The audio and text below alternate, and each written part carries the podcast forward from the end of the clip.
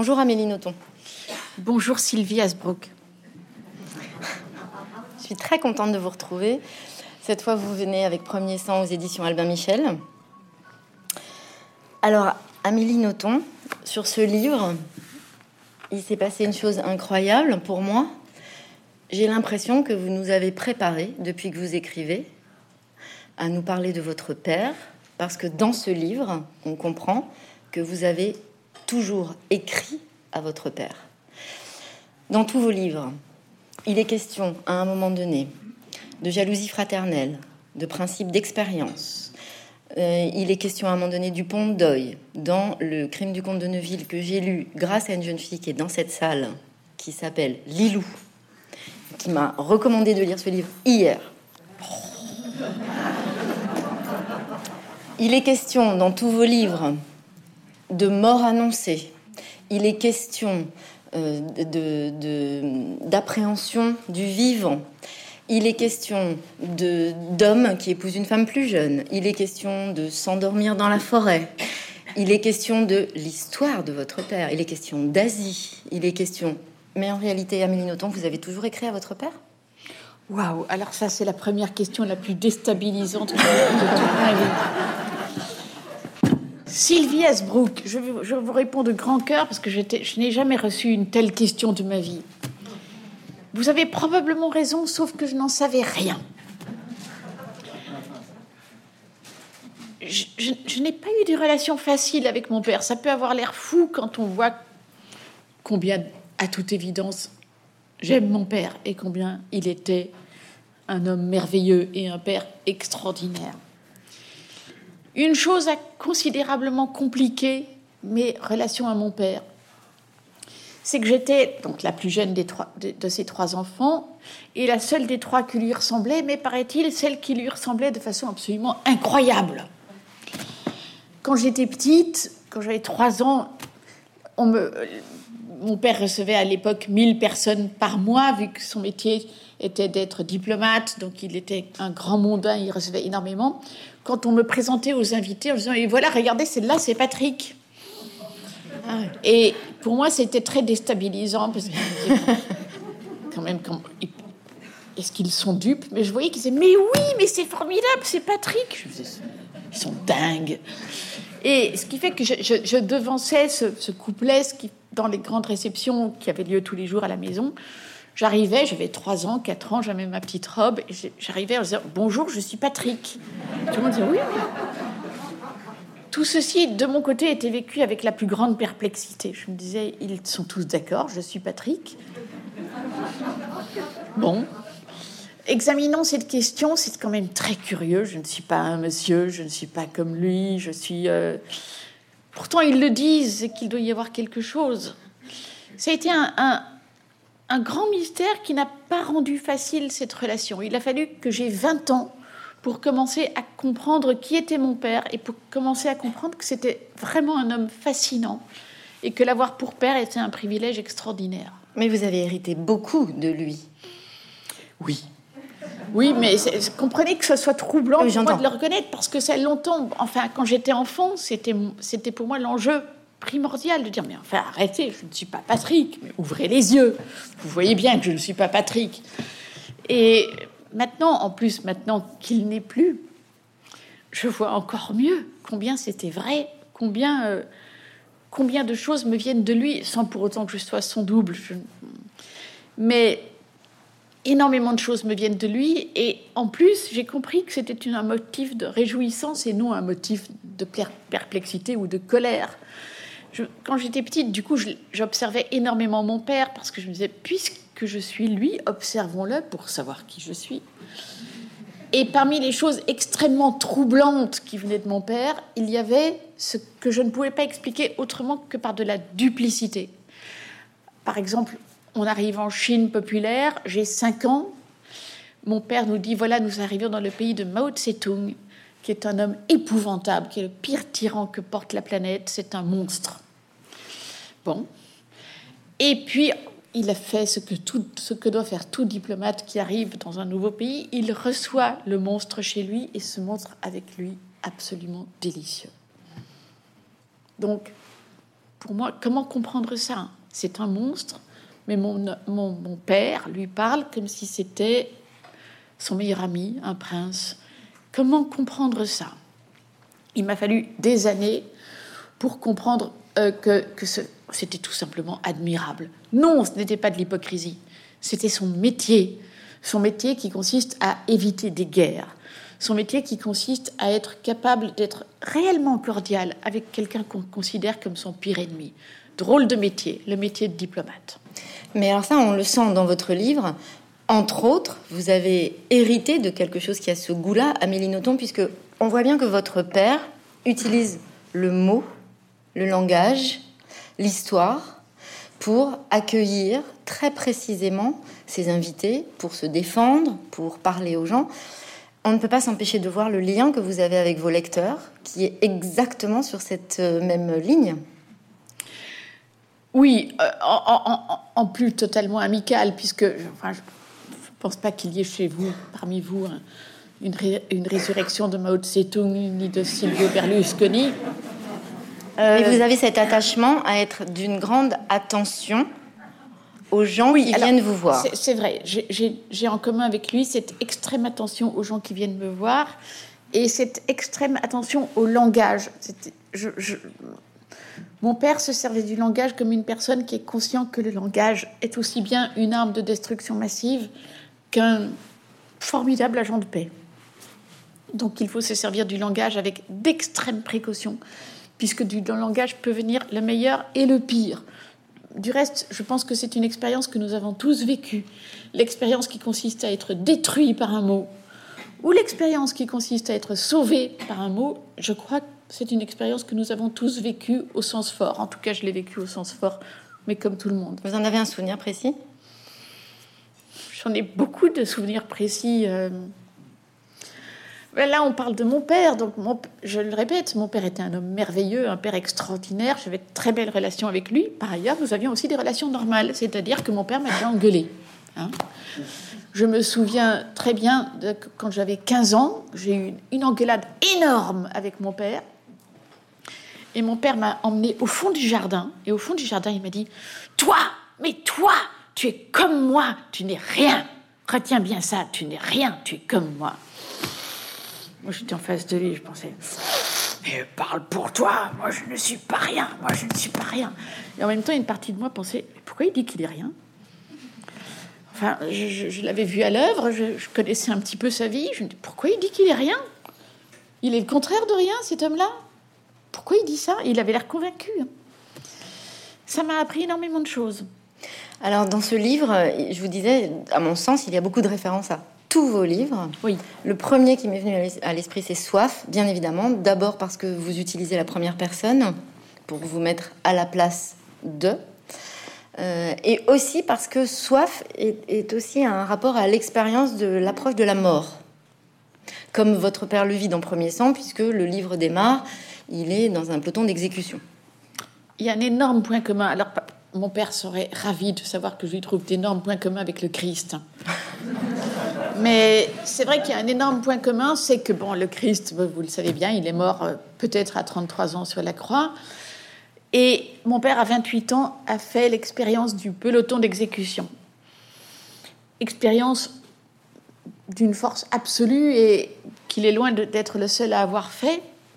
Le premier autre exemple qui m'est venu à l'esprit, c'était Dostoïevski, qui lui aussi a fait l'expérience du peloton d'exécution et qui lui aussi est un gracier de dernière seconde. Là s'arrête la comparaison. Dostoïevski a écrit sur cette expérience, mon père a écrit sur cette expérience, sauf que Dostoïevski en fait un vertige littéraire extraordinaire. On se doute bien que d'être devant le peloton d'exécution en y croyant est une expérience de dingue et que d'en réchapper à la dernière seconde est une expérience de dingue. Mon père a vécu la même chose, a écrit dessus, sauf que mon père évacue la question. C'est-à-dire, il dit oui, je me suis retrouvé devant le peloton d'exécution, et puis finalement, euh, j'ai été épargné à la dernière, minute, et puis il passe à autre chose. Je lis deux fois ses souvenirs, je tombe sur ce passage-là deux fois, je me dis mais c'est pas possible. Et en même temps, comment s'en étonner? Mon père appartenait à cette génération, ce milieu, où les sentiments sont la partie de sa vie qu'on ne raconte pas Mais d'où une extrême frustration, puisque je savais, moi, que mon père était un homme très sentimental, très émotionnel, qu'il avait forcément ressenti des choses très fortes lors de ce moment-là. Il est mort, je ne m'attendais pas à ce qu'il meure. Je n'ai pas pu assister à ses funérailles pour cause de confinement, double peine. Six mois plus tard, mon deuil n'avait toujours pas commencé. Et je me suis dit, mais comment m'en sortir? Il faut que je raconte, il faut que je devienne mon père, il faut que je devienne mon père pour pouvoir enfin lui dire au revoir. Et comment commencer ce livre? Le livre où je deviens mon père. Après tout, j'écris ce livre parce qu'il est mort. Euh, racontons le premier rendez-vous entre mon père et la mort, le rendez-vous manqué, quand il avait 28 ans, quand il a connu l'expérience du peloton d'exécution. Devenons lui lors de cette expérience hallucinante et sachons enfin ce qu'il a vécu à ce moment-là. Forcément, il a vécu quelque chose d'énorme à ce moment-là. Je crois tellement en l'écriture que l'écriture est pour moi, et j'en ai mille preuves, le moyen d'investigation le plus extrême. Tout ce que mon père n'avait pas dit, c'était un homme taiseux, comme tous les gens qui ont conscience des pouvoirs du langage, il parlait peu. Tout ce que mon père n'avait pas dit dans son livre et dans sa vie sur cette expérience, je prétendais le découvrir par l'écriture. Je prétends les avoir découvertes par l'écriture. Vous voulez dire que votre père ne vous a jamais parlé de cette expérience? Vous l'avez découvert dans son. Il a, il, a sorti, il a écrit un livre qui est sorti en 1993. C'est ça, il a écrit un livre sur cette expérience. Un livre qui très intéressant et en même temps un livre qui, pour moi, est. C'est très gênant à dire curieusement raté. Euh, c'était le premier livre qu'il écrivait. Je pense qu'il a fait l'erreur du débutant. Qu'est-ce qui différencie l'écrivain débutant de l'écrivain qui connaît son métier? C'est que dans ce livre, sur son expérience d'otage en Afrique, mon père raconte absolument tout. Il n'épargne aucun détail. Le livre est gros comme ça. Et j'ai envie de dire, il écrit tout. Alors, d'un point de vue factuel, d'un point de vue politique, c'est une mine d'or. Si on veut vraiment savoir ce que mon père a vécu dans son âme, dans sa chair, dans son cœur, en tant qu'otage, on ne sait rien. Il ne vous a jamais parlé Non, c'était, c'était un homme taiseux. c'était d'ailleurs, ça faisait partie de ce qui me rendait très très mal à l'aise vis-à-vis de lui quand j'étais petite, c'est que quand il recevait, et je le répète, il recevait tous les soirs nous recevions 1000 personnes par mois à la maison. Dès qu'il y avait les invités, c'était un autre homme, mais un homme qui parlait tellement bien et qui, recevait chaque personne avec euh, tellement de grâce, tellement d'égard, tellement de... Enfin, vraiment une courtoisie recherchée. Mais ça, c'est le comte de Neuville. Vous avez confiance que vous avez. Oh oui, mais ça, je savais que c'était lui. Ce qui est très drôle, c'est qu'il a lu le crime du comte Neuville et que après il me dit c'est très drôle mais de qui parles-tu ah oui. Ah oui donc je crois qu'il était sincère. je crois qu'il se rendait pas compte de, ce que l'effet que ça faisait d'être sa fille parce que dès que la réception était finie dès que nous étions entre nous mon père se taisait. Ce qui ne signifiait pas qu'il ne nous aimait pas je le répète je pense que ça a été un très bon père mais le moins qu'on puisse dire est qu'il était très économe de parole. Mais alors, Amélie Nothomb, toute votre vie, vous avez écrit des lettres d'amour à votre père? Vous avez cherché à communiquer avec lui à travers vos livres? C'est possible. C'est possible, et c'est d'autant plus curieux que le rituel était le suivant. Bon, chaque été, je me rends au château du Pont d'Oie, qui est le lieu où se passe la partie belge de l'action. Euh, et j'arrivais toujours le 22 juillet. J'arrive toujours le 22 juillet, c'est le lendemain de la fête nationale. Ça me permet de louper la fête nationale. Euh, et le rituel était le suivant. Je donnais le livre à mon père le soir. La nuit, il le lisait. Et au petit déjeuner du 23 juillet, il arrivait et il me disait ce qu'il en pensait. Il le disait en trois phrases. Mais c'était trois phrases bien senties, très très importantes. Qui vous ont déjà fait reprendre des livres? Non, non, je parle de livres publiés. D'accord. Un livre publié n'est pas un livre que l'on peut reprendre. Mon père était un très bon supporter. Il adorait ce que j'écrivais. Il, euh, il, avait toujours cette manie un peu gênante pour moi d'être plus frappé par ce que le livre avait de désopilant que par ce qu'il pouvait avoir de tragique. Mais en même temps, c'était une vieille habitude à la maison et c'était une vieille habitude dans sa vie. Les rarissimes fois où il parlait de son expérience d'otage, je le rappelle dans mon livre, je parle de son expérience d'otage, otage pendant quatre mois, euh, prise d'otage qui a fait 100 morts quand même. Les rarissimes fois où il parlait de son, son expérience d'otage, c'était dans un éclat de rire. Et pourtant, mon père était le contraire d'un cynique. Hein. Euh, franchement, pour lui, la mort de quelqu'un, c'était un drame. Euh, il a été le négociateur dans cette prise d'otage. Il a monnayé chaque vie humaine par des efforts inouïs. Je crois que ce n'est pas un hasard si entre mon père et le Japon, ça a été un tel coup de foudre. Mon père était un japonais sans le savoir, c'est-à-dire que le tragique se traite par le rire. Face à l'horreur, face à la trop grande souffrance, il ne peut pas y avoir d'autre réaction que le rire. Je crois que c'est pour ça que mes livres faisaient tellement rire mon père. Et en même temps, dans ce livre, on le voit bien, pendant sa prise d'otage, finalement, alors il y a eu 100 morts, mais il en a sauvé beaucoup d'autres. Oui. Par la parole, par la palabre. C'est ça. Mon père a été un, un héros, mais inouï. Pendant ce qui a été la plus grande prise d'otage du XXe siècle, la prise d'otage de Stanleyville, au Congo qui venait de cesser d'être belge en 1964.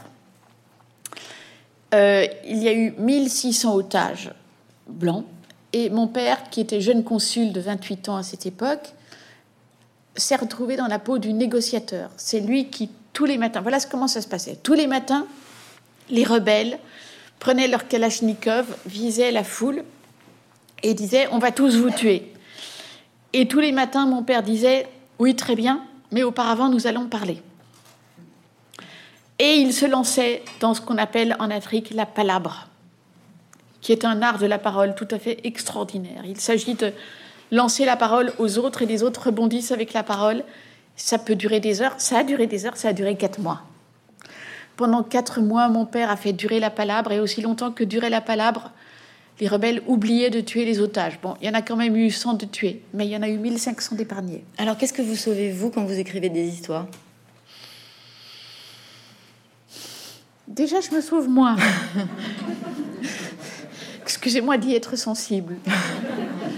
Euh, et de quoi C'est une terrible question que vous posez là. J'ai toujours senti que j'étais une personne qui encourait un très grave danger. N'oubliez pas, si vous avez lu le livre, et je vois à quel degré vous l'avez lu, n'oubliez pas la fin du livre. La toute fin du livre, la dernière phrase de ce livre, mon père qui vient de réchapper, de réchapper au peloton d'exécution, mais il vient d'en réchapper. Le chef des rebelles vient le voir et lui dit, euh, avec un certain sadisme, Alors, euh, vous avez bien rigolé, hein, elle était bonne notre blague. Oh oui, très drôle, monsieur le président. Et tiens, qu'est-ce que vous allez faire maintenant euh, Vous avez des enfants? Oui, j'ai déjà deux enfants, monsieur le président. Tiens, est-ce que vous avez envie d'avoir un troisième enfant? Et là, mon père fait cette réponse extraordinaire, qui est quand même la première annonce de ma vie sur Terre. Cela dépendra de vous, monsieur le président. Faut, faut le faire d'avoir tellement d'esprit quand on vient de réchapper au peloton d'exécution. Et il faut voir que je suis née tout entière de cette réplique. Comment, comment ne sentirais-je pas un très grand danger? Je crois que ça explique beaucoup de choses de moi. J'ai plus de vitalité que les autres parce que je suis née de l'extraordinaire excès de vitalité du survivant. Mais en même temps, j'ai très conscience du danger de la mort parce que je suis née tout près du, du danger de la mort. Dans votre livre, vous faites référence beaucoup à Baudelaire et Rimbaud parce que votre père aimait Baudelaire et Rimbaud et vraisemblablement vous a transmis cet amour. Mais en lisant votre livre, moi je trouve qu'il y a d'autres comparatifs à faire entre Baudelaire et votre père. C'est aussi cet amour triste et impuissant avec sa mère. Oh, je n'y avais pas pensé, vous avez complètement raison. Attendez, ça fait très sens ce que vous dites, parce que mon père mon père me parlait très régulièrement du général Opic. Le général Opic est le beau-père de Baudelaire, ce personnage ignominieux qui ne croyait pas du tout en le talent de Baudelaire et qu'il a écarté de sa mère et qui l'humiliait sans cesse. Et vous me faites réfléchir, c'est formidable. Euh... Je vous en prie, c'est mon métier en même temps. je me souviens que chaque fois que mon père me voyait faire la vaisselle, ce qui m'arrive souvent parce que je fais très bien la vaisselle. Euh, il me disait C'est horrible, j'ai l'impression d'être le général au pic.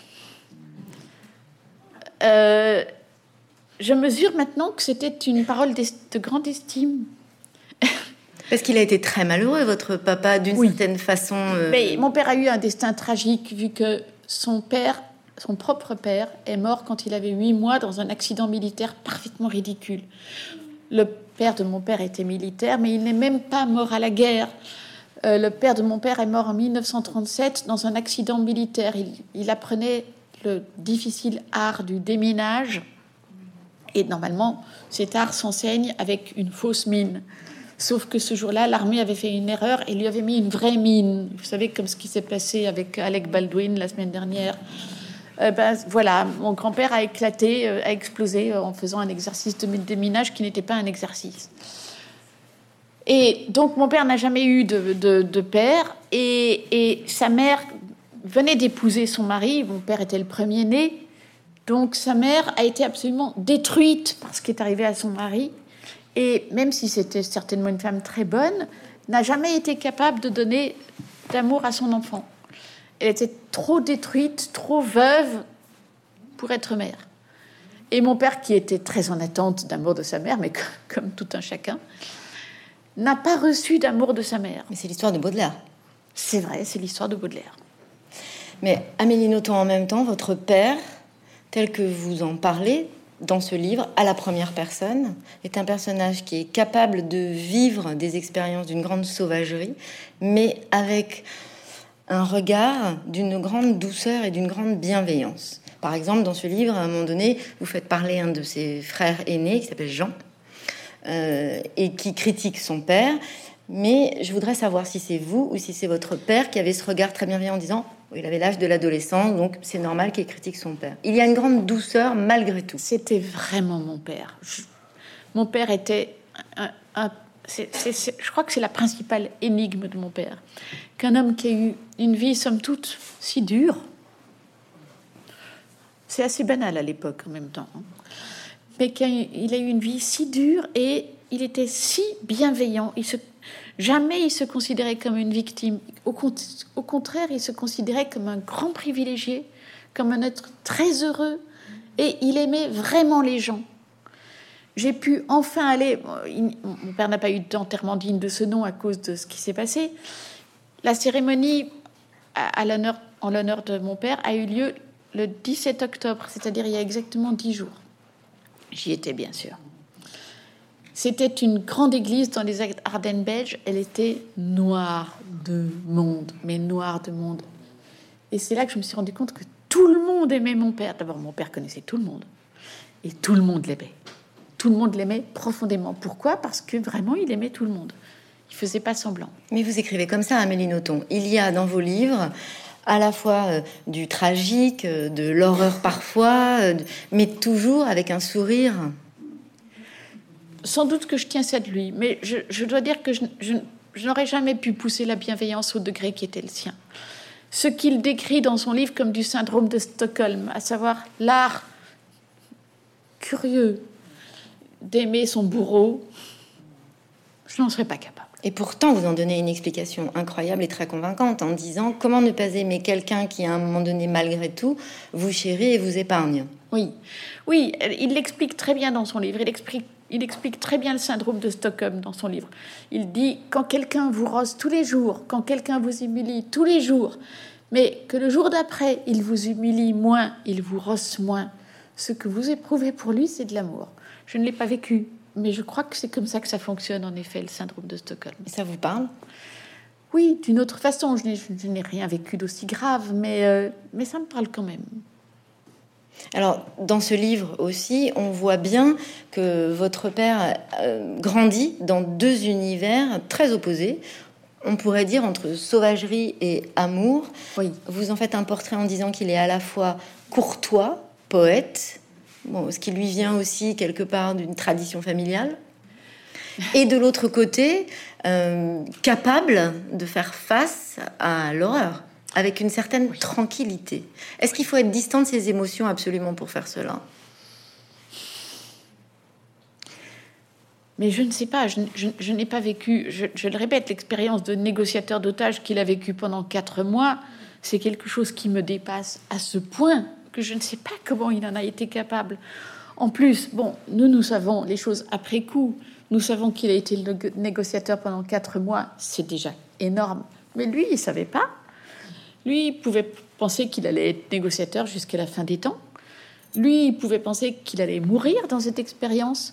Et il a vécu ça, non seulement il l'a vécu de bonne grâce, mais par la suite, les rares fois qu'il parlait de cette expérience, je l'ai toujours entendu dire, c'est ce qui m'est arrivé de mieux toute ma vie. Mais qu'est-ce qu'il en ressort dans votre écriture? Parce qu'il y a de ça. Amélie Nothomb, dans vos livres, il y a de ça. Il y a à la fois du tragique, en même temps un sourire aux lèvres et cette forme de distance qui fait que on ne s'attarde pas sur l'émotion au sens euh, pathétique du terme. Alors, je crois qu'il m'en reste un, très grand refus euh, de la victimisation. y compris pour vos personnages. Y compris pour mes personnages. Euh, mon père ne s'est jamais présenté comme une victime. Et pourtant, il a eu une, une vie, franchement, qui fait pas envie à beaucoup de gens.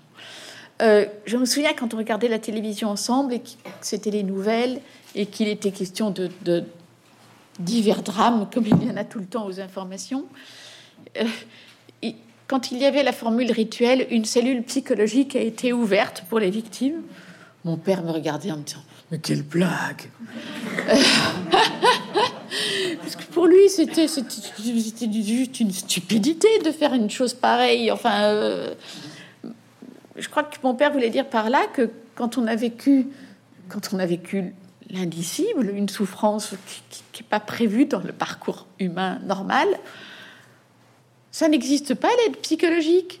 C'est juste ridicule. C'est euh, voilà, on vit avec et puis c'est comme ça. Il faut avancer. Il faut avancer. Et dans Soif, on retrouve de ça quand même, de ce goût-là y compris quand vous faites l'expérience de, ne pas boire pendant un certain temps. Expérience affreuse. Surtout à la librairie là. Il y a un passage dans votre livre quand votre père, à un moment donné, est euh, en fait, euh, il est dans une voiture euh, et puis il observe le paysage avec une acuité et une conscience du vivant absolument extraordinaire qui est exactement la description que vous faites dans l'attente de l'eau quand vous ne buvez pas. Est-ce que ça veut dire que finalement, sans vous parler, votre père vous a transmis la conscience du monde dans lequel vous évoluez avec un, don d'observation et d'acuité très fort? Sylvie, je pense que vous avez complètement raison. Et c'est là que je vois, c'est affreux, je, je, me rendais bien compte de son vivant qu'il était un homme merveilleux, un très bon père, mais je mesure mieux maintenant à quel point il a été un père extraordinaire. Il m'a appris des choses au-delà des mots. Je le répète, c'était un homme qui parlait peu. Et ça pouvait aller jusqu'à la vraie déficience. Dans des moments de souffrance extrême où j'attendais de lui une parole, il n'a pas prononcé la parole. Et je me souviens que petite, c'était pour moi une énigme. Je me disais, mais pourquoi il dit rien? Pourquoi il dit rien? Mm. Eh bien, je le comprends maintenant. Parce qu'il n'y a rien à dire. Face à l'extrême souffrance, face à, face à la souffrance qui n'est pas prévue par la vie humaine normale, c'est pas dans les mots qu'on trouve, qu'on trouve la solution. C'est dans autre chose. Qu'est-ce que ça veut dire notons pour vous? Ce nom représente quoi aujourd'hui pour vous, Amélie? Ah mon Dieu euh, je ne pense pas qu'il y ait des Belges parmi vous. Euh, en Belgique, le nom de Notombe est un nom très lourd à porter. Depuis que la Belgique existe, c'est-à-dire depuis 1830, il y a toujours eu un, un Notombe au gouvernement. Et la Notombe, la, la, la, famille Notombe a toujours incarné la droite catholique belge. Bon, faut-il ajouter des détails? Euh, Voilà, c'est ce genre de famille-là, quoi, vous voyez. Euh, l'arrière-grand-père que je décris beaucoup dans le livre, qui était le notombe célèbre de son époque, était bien dans le moule, n'est-ce pas? C'est-à-dire que à la fois il était mégalomane, il se prenait pour Victor Hugo. Euh, c'était un grand catholique, mais aussi un grand pêcheur parce qu'il aimait, c'était un coureur, il aimait les femmes et tout.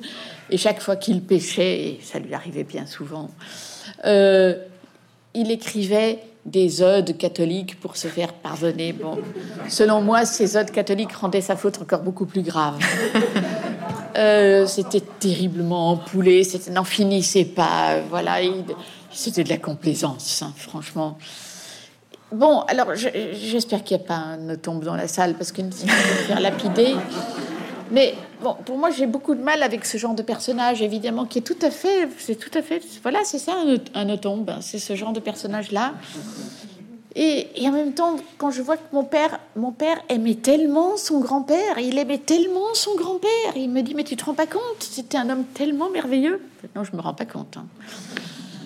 Et puis j'essaye de me pencher sur la question et je, feuillette les œuvres de Pierre Nothomb, mon arrière-grand-père, avec, mais je vous assure, avec consternation.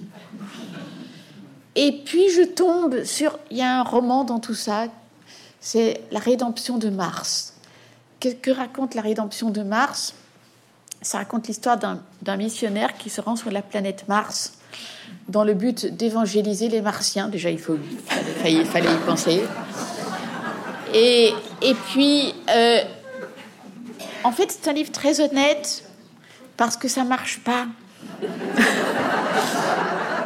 Le, missionnaire arrive sur la planète Mars et tombe fou amoureux d'une belle martienne. Et ça se termine par une scène de coucherie entre le missionnaire et la belle martienne. Bon, tout à coup, je dis, je comprends, je comprends qu'on puisse aimer cet homme-là. Ça vous donne une idée de ce qu'est la famille Nothomb. Ce sont des, des, grands catholiques, mais en même temps, ils, voilà, il y a quelque chose qui fonctionne pas quand même. As quand même réussi à transmettre le goût de la poésie à votre père, qui avait envie d'être poète. Quel rapport vous avez à la poésie aujourd'hui, Amélie Nothomb? Oh mon Dieu. J'ai tellement d'admiration pour la poésie que je n'en ai jamais écrit. pour moi, c'est vraiment le genre aristocratique par excellence. Je ne peux pas écrire de la poésie. Mon père récitait par cœur le bateau ivre. Il avait une telle passion pour le bateau ivre qu'il le connaissait par cœur et il le déclamait avec une. Mon père avait une très belle voix. Et il le déclamait avec une voix forte et je sentais qu'il me s'était tellement approprié ces vers que ces vers avaient pour lui un sens très fort, particulièrement le vers où il est question de l'eau des Ardennes si je désire une eau d'Europe, c'est la flash noire et froide, etc. C'est vraiment, c'est l'eau des Ardennes. Personne ne sait qu'on. L'eau des Ardennes, c'est une eau particulière, c'est une eau sinistre, c'est une eau de mort. Mais je comprends qu'on l'aime à la folie parce que je connais bien les rivières des Ardennes. Elles sont.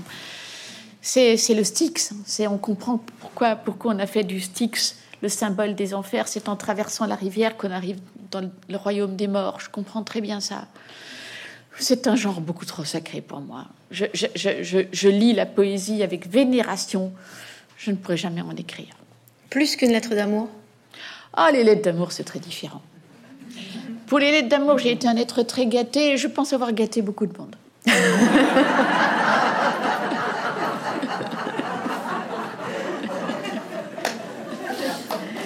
Et en même temps, tout poète qu'il rêvait d'être votre père était assez pragmatique. Oui.